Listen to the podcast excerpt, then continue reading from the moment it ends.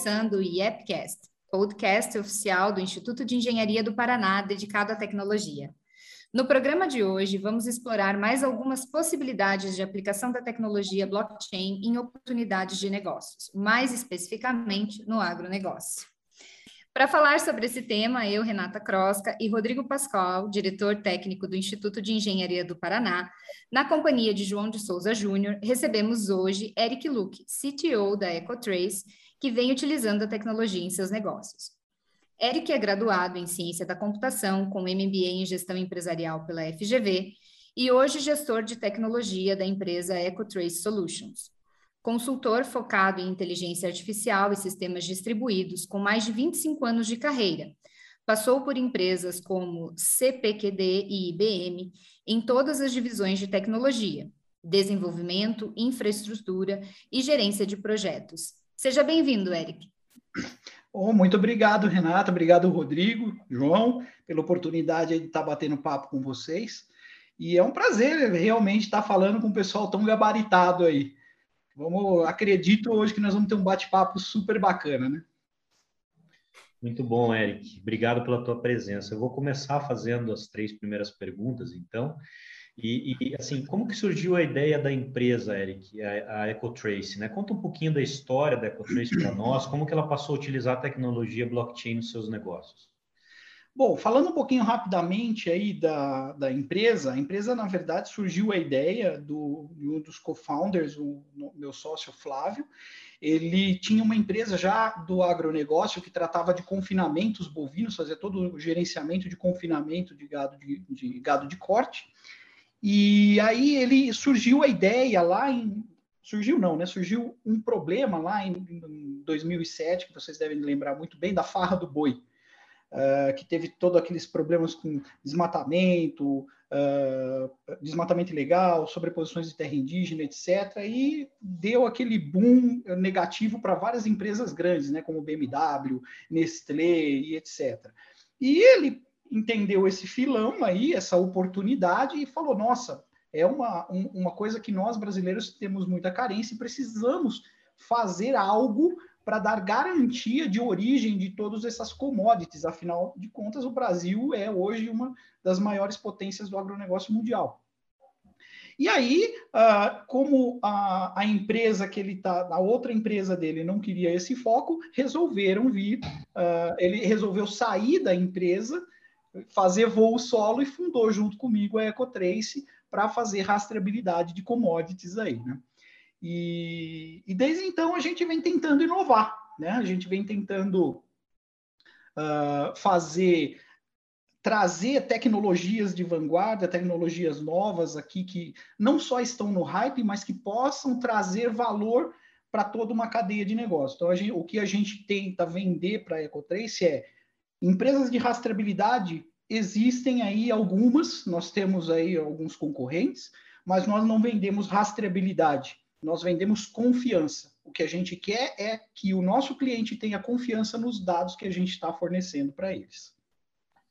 Ok, Eric. E, e, assim, falando um pouco mais da tecnologia blockchain, tá? Qual blockchain vocês usam? Como vocês coletam esses dados? Se são apenas informações inseridas por agentes ou se sensores? Se essa blockchain é própria, tá? E, e também a questão do mecanismo de consenso. Tá, vamos lá.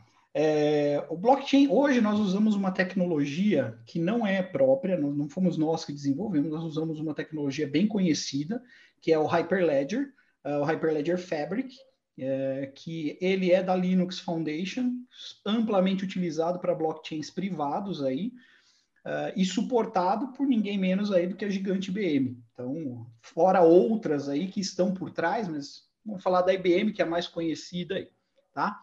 Mas por que, que nós escolhemos isso? Porque no, no, no agronegócio nós temos algumas peculiaridades. Nós trabalhamos com empresas que ou elas são muito pequenas ou elas são gigantescas, né? Você tem frigoríficos, por exemplo, que são dois dos meus clientes, né?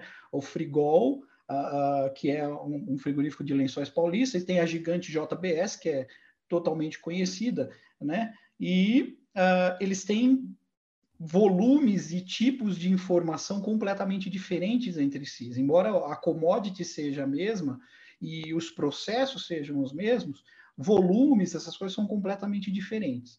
E aí, isso, o, o, conceito que nós queríamos utilizar no blockchain, que era o conceito do blockchain mesmo, de você ter essa informação distribuída, uh, ele deixou um pouco proibitivo para a gente utilizar outros tipos de rede do, do, do, tipo a Ethereum, né, que, que é mais, uma das mais famosas, e outras like aí.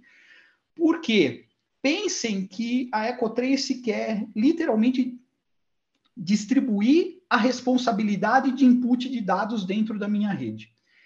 Agora, você imagina que eu tenho um frigorífico que sozinho imputa um, é, um milhão de linhas de banco de dados por dia para mim, enquanto o outro está imputando 15 mil. Uh, a infraestrutura fica, ficaria muito disparate. Então, nós, foi um dos primeiros uh, problemas que a gente enfrentou. E aí, por que, que a gente resolveu ir para essa linha de, uma, de, um, de um blockchain permissionado, né, um blockchain privado?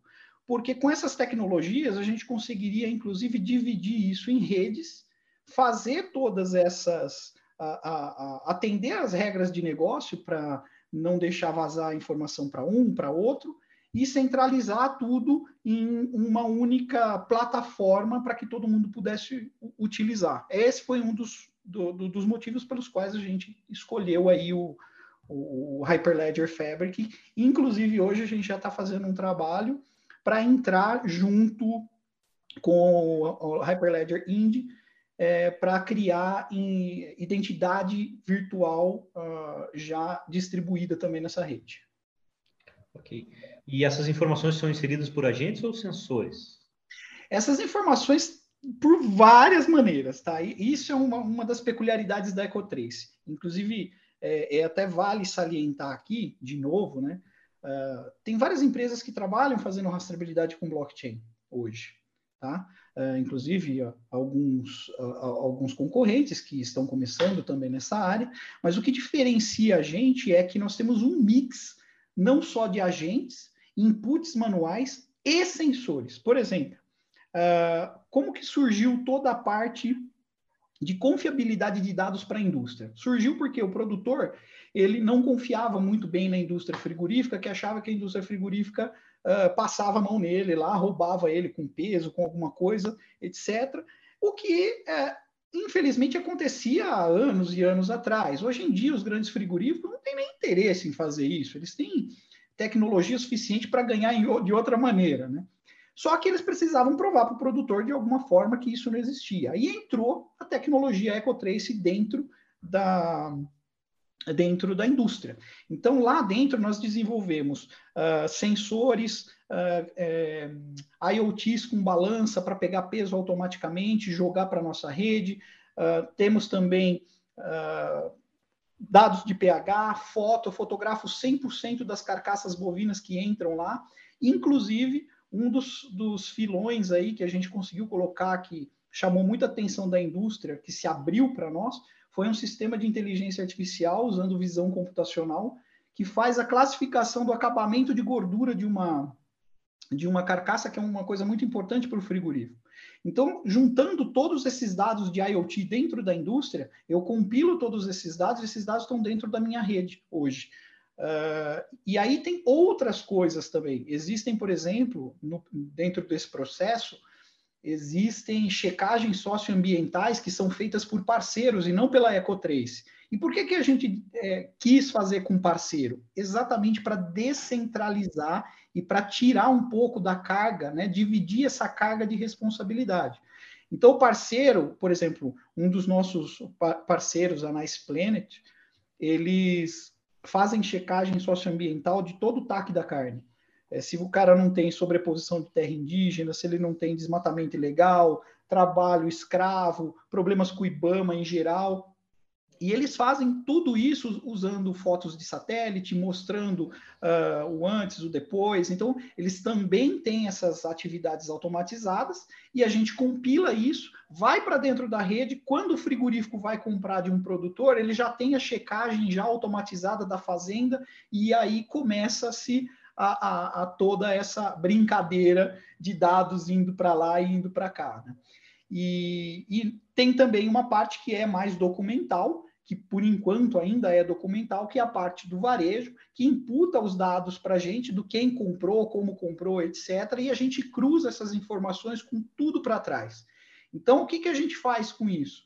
A gente não gera rastreabilidade. Rastreabilidade o frigorífico tem, o, o varejo tem, o produtor tem. A gente gera confiança, porque a partir do momento que a gente distribuiu as responsabilidades de dado dentro dessa rede, seja elas pelos nossos IoTs, sejam elas pela, uh, pelas checagens socioambientais dos parceiros, ou mesmo por documental pelo varejo, você começa a fazer com que, antes de imputar qualquer dado ali dentro, você pense duas vezes, porque ele vai estar escrito na pedra, né? A gente vai estar mostrando qualquer tipo de falha nessa, nesse processo todo. Né?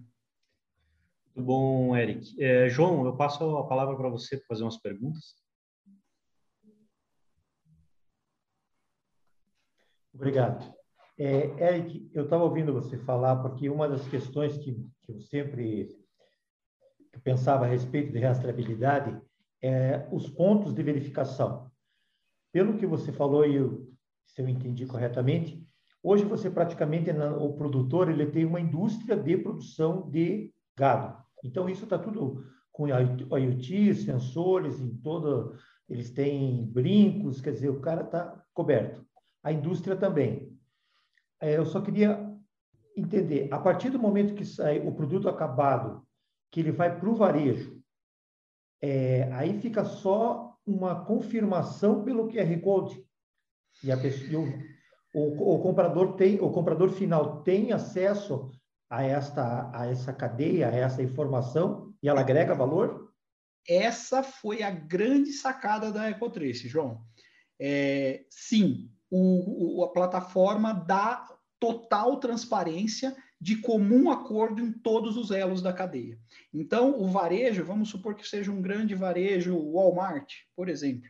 O Walmart, ele tem um problema, uh, por exemplo, a EDC 24, que é uma lei é que qualquer problema que você tenha com qualquer produto alimentício, você tem que fazer um, um, um, um é, você tem que voltar para trás e recolher todo aquele, aquele produto. E às vezes, isso, é, por incrível que pareça, é muito complexo nos dias de hoje, não só para a indústria quanto para o varejo, porque uma vez que entra no CD, eles não têm isso, eles têm isso dentro do ERP. Eles vão procurar, mas vocês imaginam eles terem que procurar em relatório para relatório, etc., até achar isso daí, toda a mercadoria já foi vendida.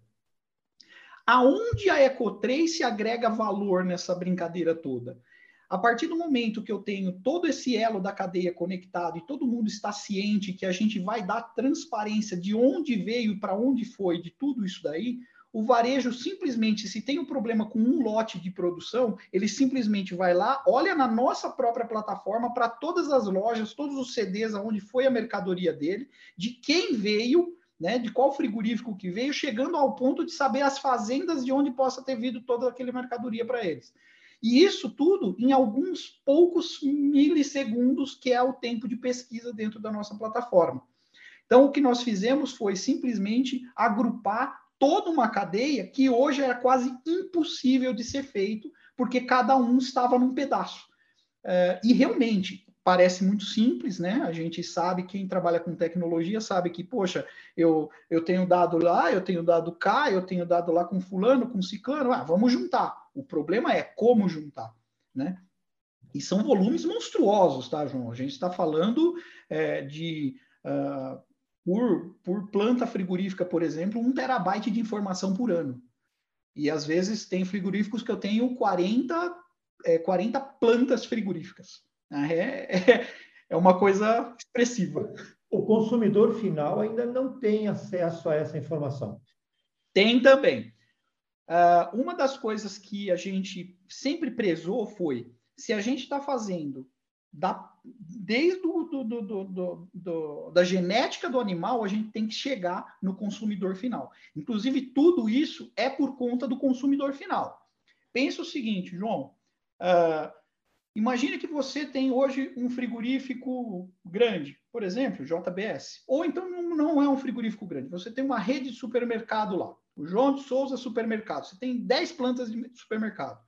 e de repente você compra uma carne de um frigorífico e que um dos seus consumidores descobre que essa carne veio de uma fazenda que tinha desmatamento ilegal. Você tem noção o que, que vai acontecer com a tua marca?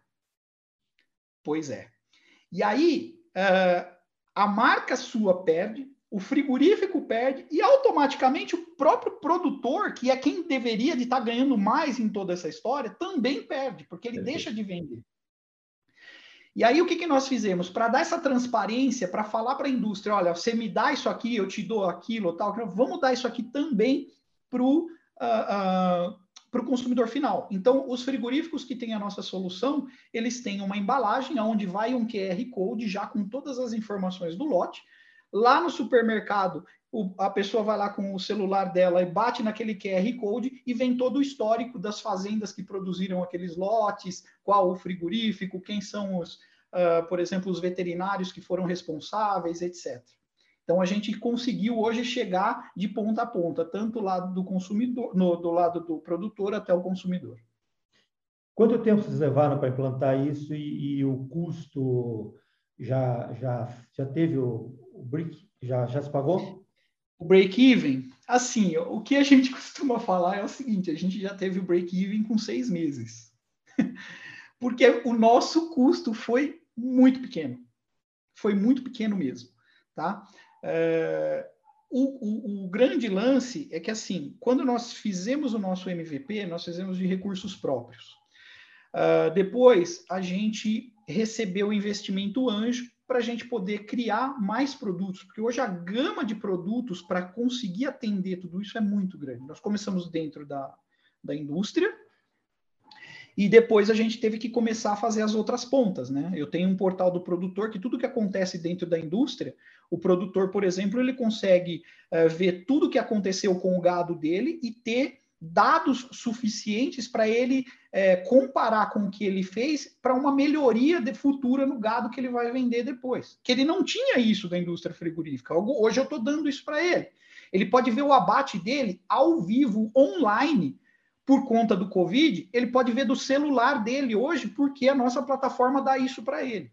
Então, foram uma série de outros pequenos desenvolvimentos que sempre teve assim: olha, uh, o frigorífico paga, a gente literalmente é, desenvolve e ele já nasce pago. Só que nós temos ainda vários outros produtos, João, que a gente vem desenvolvendo e esses ainda não chegaram no break-even. Então é difícil falar para você, olha, a, o, o, a rede blockchain chegou no break-even? Sim. Por quê? Porque o meu custo é basicamente infraestrutura e todo o PID que eu tive em cima dele. Então, a, a, digamos assim, como eu não tenho uma rede tokenizada e a gente utiliza o blockchain literalmente só para confiabilidade dos dados, é, eu não tenho um custo muito alto de transação. Tá? É, e como eu distribuí isso, o custo é distribuído também entre os nós da, da, da, da nossa rede. Entretanto, depois disso, nós já fomos investidos por um outro fundo, tivemos um, um, um investimento seed, né? uh, que nós captamos alguns um, uma boa grana aí para fazer P&D. Estamos levantando mais três novos produtos, né? Porque a gente é, nós estávamos exclusivamente no boi e aí surgiram oportunidades para a gente. Nós entramos no frango e entramos no, no, na cadeia do algodão, junto com a Abrapa, né? Que é a Associação Brasileira dos Produtores de Algodão, uh, que estava fazendo um, está fazendo um projeto fantástico junto àquela marca Reserva. E nós fizemos, também estamos com uma agora, um projeto muito avançado, muito interessante para toda essa rastreabilidade da cadeia com as lojas Renner também. Então, nós pegamos três, é, três linhas de negócio que essas ainda não chegaram no break-even. Essas a gente ainda está na labuta com investimento e tal. Mas se eu falo para você, vale a pena? Bem pensado, vale muito a pena. Não, é, a, é, a, gente tem que quebrar um pouco aquele mito do que o blockchain é caro. É caro porque estava no hype e todo mundo quer cobrar muito. Mas temos que tomar um cuidado também. Tá? Eu sei que eu estou falando muito, me perdoe, mas não, não vamos lá. Temos só que tomar um cuidado. a infraestrutura disso tudo tem que ser muito bem pensada. É, isso também foi uma das genialidades aí da minha equipe, que fantasticamente conseguiu fazer uma coisa que nem eu sonhava. Eles conseguiram fazer uma infraestrutura barata que aguente todo esse tranco, uh, sem a gente gastar aquele horrores, tudo 100% na nuvem. A gente hoje trabalha 100% nuvem, eu não tenho um servidor sequer on-premise dentro de casa. Então, a gente provou que a gente consegue trabalhar com inteligência artificial, IoT, blockchain, dando lucro e fazendo acontecer. Perfeito. Eu acho que agora a Renata deve ter muitas perguntas boas. tenho, tenho algumas. É, uma das minhas dúvidas é em relação ao a, a, quais ações vocês tomam, já que vocês têm tantos dados e a princípio vocês não trabalham com dados pessoais, mas tem muitos dados industriais que podem ser considerados bastante sensíveis, né? Que, que não, se, não se tem interesse que os concorrentes, por exemplo, às vezes tenham acesso, enfim. Então, como vocês fazem para lidar, quais as medidas que vocês têm de proteção de dados em relação a esses dados? Vamos lá, tem duas. Essa, essa pergunta é espetacular, Renata. Por quê? tem duas coisas que as pessoas acham e que é errônea nessa, nessa cadeia. Primeiro, o meu processo ele é B2B, sim, mas tem uma peculiaridade com os produtores. Quando eu estou falando de produtor, é, muitas vezes eu não tenho, o produtor rural ele não tem um CNPJ, ele tem um CPF. Ele é um dos poucos que podem trabalhar com CPF, ter uma inscrição estadual e emitir uma nota fiscal com isso. Então, eu trabalho sim com dados não sensíveis, mas dados pessoais. Então, a LGPD bateu muito forte com a gente. É, não tanto por conta que nós não compartilhamos esses dados. Esses dados eles ficam, eles ficam literalmente internos, somente para fazer o cruzamento das informações, e nós não é, distribuímos ou fazemos qualquer tipo é de venda desses dados. A gente só usa mesmo para fazer o cruzamento das informações e criar benchmarking. E benchmarking são dados jogados ao esmo e que você só sabe de resultado, ninguém sabe do que, que é que está ali. Uh, um outro ponto que você tocou, uh, que eu já falei um pouquinho mais cedo, vocês vão lembrar agora, uh, que é os dados sensíveis da indústria, que isso é realmente pega muito. Lembra que eu falei para vocês o negócio da infraestrutura? imagina o seguinte: é, a JBS não ia querer, por exemplo, a Marfrig, que é a sua principal concorrente, é, sabendo de todos os dados e qual é o tamanho da produção deles ali, né? Então, nós tivemos que literalmente separar essas redes. É tudo está dentro sempre do meu da minha rede blockchain, mas nós temos canais diferentes. Então, eu recebo o dado de todos.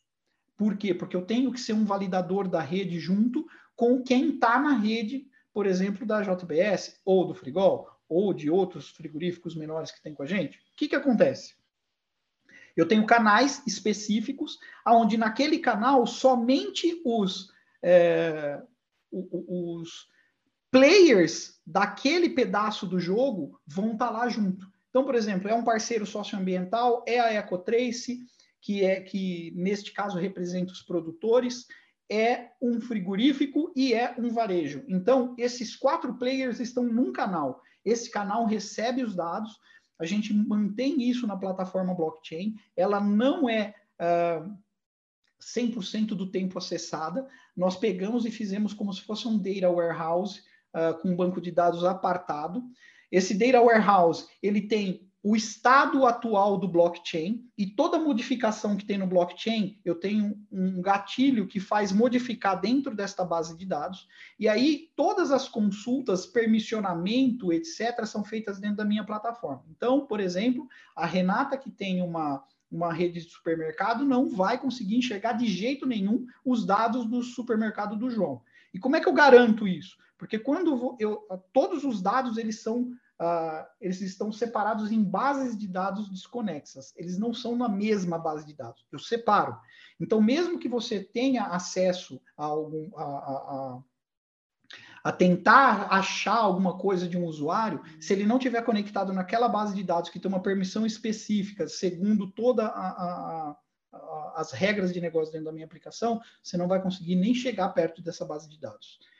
Além de tudo, é por IP. A gente, por exemplo, uh, se você está num grupo Carrefour, você só vai conseguir acessar os dados do Carrefour porque eu separo não só por identidade eh, eh, virtual, como também pelo IP. Então eu sei de aonde está acessando. Fora daquilo lá não acessa nenhum tipo de outro de base de dados sem a permissão.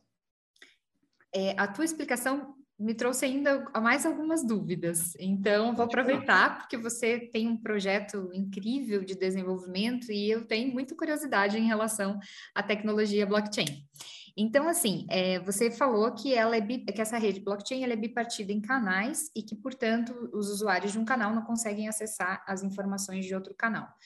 Mas, a, mas eles são validados, então eles não validam os dados, é, por exemplo, assim, uma rede, um, Carrefour, por exemplo, como você citou, não vai validar uh, a, uh, os dados da rede do mercado do João, por exemplo. Então, eles não estão conectados como nós, ou estão? Não. É, pense, da, pense da seguinte forma, Renata: o que, que acontece lá?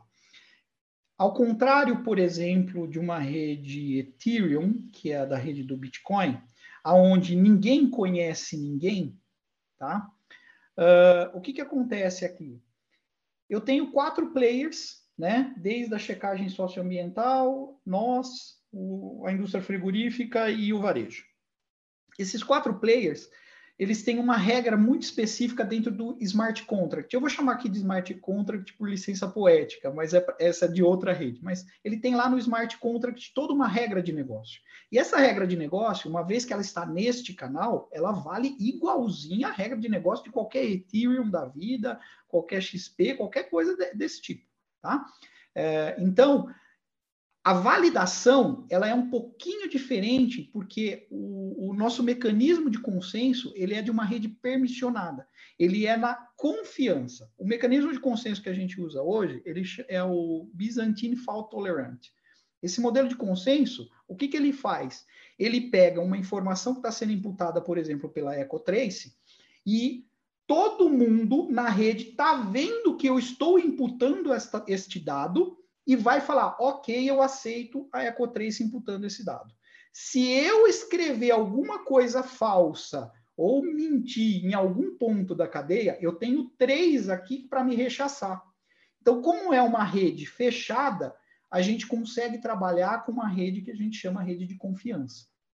Não é uma rede é, que você precise ter pessoas minerando, esse tipo de coisa. É outro tipo de consenso completamente diferente bem interessante. E tá. outra dúvida também que eu fiquei. É, o volume de dados deve ser grande, né? Porque você comentou de inteligência artificial, sensores, enfim, vocês usam IoT também, que é, um, é um, toda uma gama de tecnologias que eu acho incrível e que vai revolucionar toda a indústria, né? Que vem aí, a indústria do futuro. É, e eu, quanto de memória, quanto que. Porque você comentou que cada nó tem as, essa rede blockchain para consulta, né? Então, quanto de volume de dados assim que, que você que precisa para ser um nó? É claro que vai ter diferenças, porque, como você falou, elas são subdivididas, né? Então, o volume de informações é subdividido e é customizado, pelo que dá para entender, conforme o tamanho do cliente. Mas, assim, eu, digamos o mínimo que precisa. É difícil demais de responder isso, Renata. É difícil mesmo. Porque o, qual que é o grande problema? Tudo depende do volume de transação daquele negócio. E tudo, tudo é, cai e recai sobre a indústria frigorífica, porque é ela quem produz. Tá? Então, a partir do momento que eu tenho, por exemplo, os dados de produção, eu tenho também o dado do produtor. Os dados de produção, eu tenho animal por animal. Olha que loucura. E aí eu consigo até a desossa saber cada um dos animais e cada um dos problemas que cada animal teve desde o nascimento. E aí, depois, quando vai para a desossa, ela vira N caixas. Eu estou falando de produção que às vezes sai tipo 10 mil, 20 mil caixas por dia de uma planta. E dessas 20 mil caixas, cada uma lá tem 18, 20 peças de carne lá dentro. E aí você vai multiplicando isso e tem outras que é muito maior. E aí depende do volume, depende do, do, do volume de informação que a gente está imputando. E um dos maiores desafios que nós tivemos é que assim, a, a, rede blockchain ela usa um banco de dados que não é um banco de dados relacional, é um banco de dados não relacional. É, ele imputa um bloquinho de informação, que é daí onde está o blockchain, ele imputa esse bloquinho, e para cada vez que modifica alguma coisa, ele modifica, ele cria uma nova e deixa lá para trás o histórico.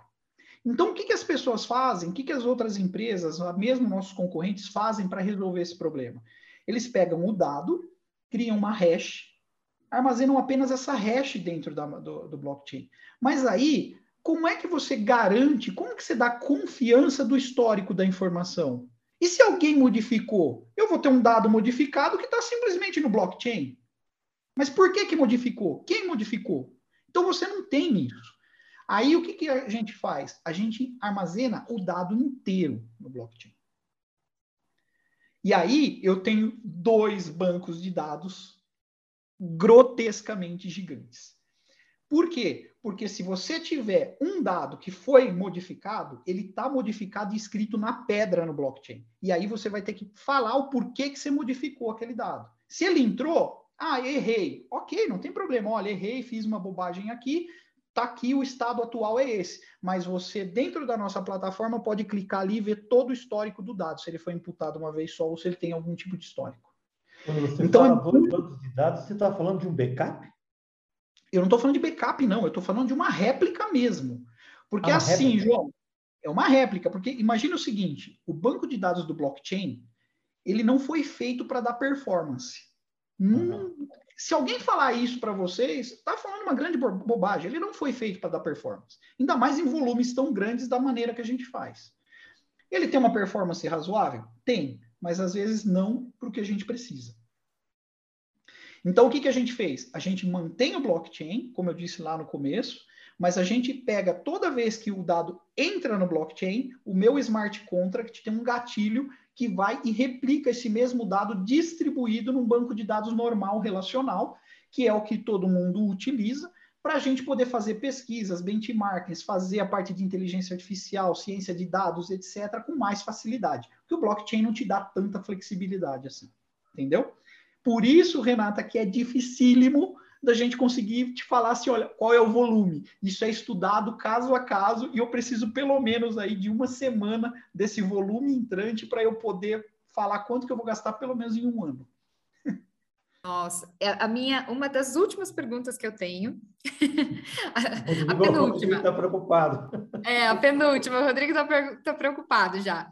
A, a minha penúltima pergunta é se vocês têm uma perspectiva é, de que essa blockchain suporte futuramente transações financeiras, já que você comentou ali dos contratos inteligentes, para operacionalizar até mesmo a compra e venda lá no final dessa transação é, com os produtos dos clientes de vocês?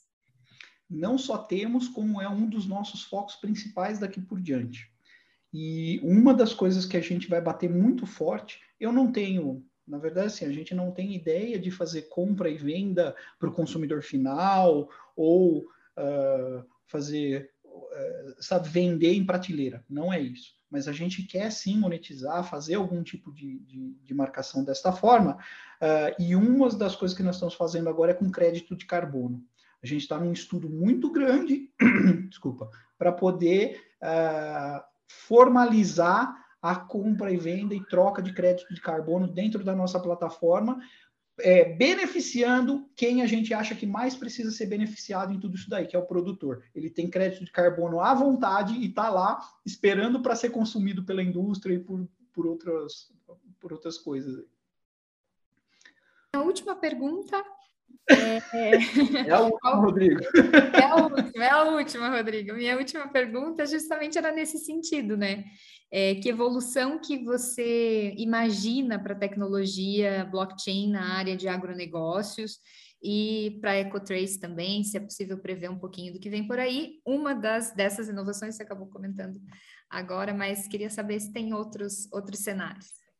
É, uma coisa que eu costumo falar, né? Blockchain, é, tem, tem muito uma, uma, palavra que eu odeio falar, que, que as pessoas falam, assim, ah, blockchain é uma tecnologia disruptiva. Não, não existe tecnologia disruptiva. Existem modelos de negócio disruptivos. Então, o que eu falo é, a tecnologia blockchain, que é uma tecnologia, vocês que são estudiosos sabem, é bem antiga. Ela só foi agora popularizada por causa do hardware que a gente tem, que agora aguenta o tranco de fazer. Mas uh, veio para ficar. Veio para ficar porque é a única maneira hoje da gente dar liberdade e confiabilidade em negócios distribuídos. Porque antes não, senão você vai ter um cartório. E cartório, gente, cartório não, resolve nada. Eu tenho uma pessoa que chancela uma coisa, mas essa pessoa pode ter que ser comprada. Quando você tem mais de dois ou três é, nós ali é, fazendo a mesma coisa, fica completamente, fica muito mais difícil de ser fraudado ou de tentar burlar alguma coisa no sistema. Você teria que burlar todo mundo, né? Então, eu acredito que uh, a tecnologia blockchain veio para ficar, seja onde for, não só no agronegócio. No agronegócio, a gente tem ainda muito chão, muita estrada pela frente para a gente conseguir colocar a tecnologia. Muito bom, Eric. Muito olha, bom. Olha, né, a tua, a tua, a, tudo que você respondeu aqui foi aguçando a nossa curiosidade, foram surgindo novas perguntas, tá? Mas eu queria agradecer imensamente pela tua presença aqui hoje da EcoTrace, né? De toda, toda a tua expertise desenvolvida dentro da empresa. E é, realmente vai agregar muito conhecimento aqui para todos os que vão estar ouvindo essa série de podcasts nossos aqui do Instituto de Engenharia do Paraná. Eu agradeço demais vocês aí e fico à disposição do instituto de vocês, uh, dos seus ouvintes, quiserem entrar em contato com a gente na EcoTrace. Uh, se tem uma coisa que a gente gosta é de compartilhar conhecimento lá, pessoal. Ok, Eric. Então, uh, pessoal, foi muito esclarecedor. Então, uh, todos essas, essas, esses esclarecimentos aí do, do Eric a respeito da aplicação da tecnologia blockchain no agronegócio. E no próximo episódio nós vamos falar um pouco sobre a aplicação do blockchain na área ambiental. Tá? Acompanhe aí no site do IEP, uh, no nosso Instagram, arroba IEPPR, e no Facebook as próximos, os próximos eventos. Muito obrigado. Obrigado, Eric. Obrigado, Renata. Obrigado, João. Eu que agradeço. Obrigada. Eu que agradeço. Grande abraço. Parabéns pelo trabalho.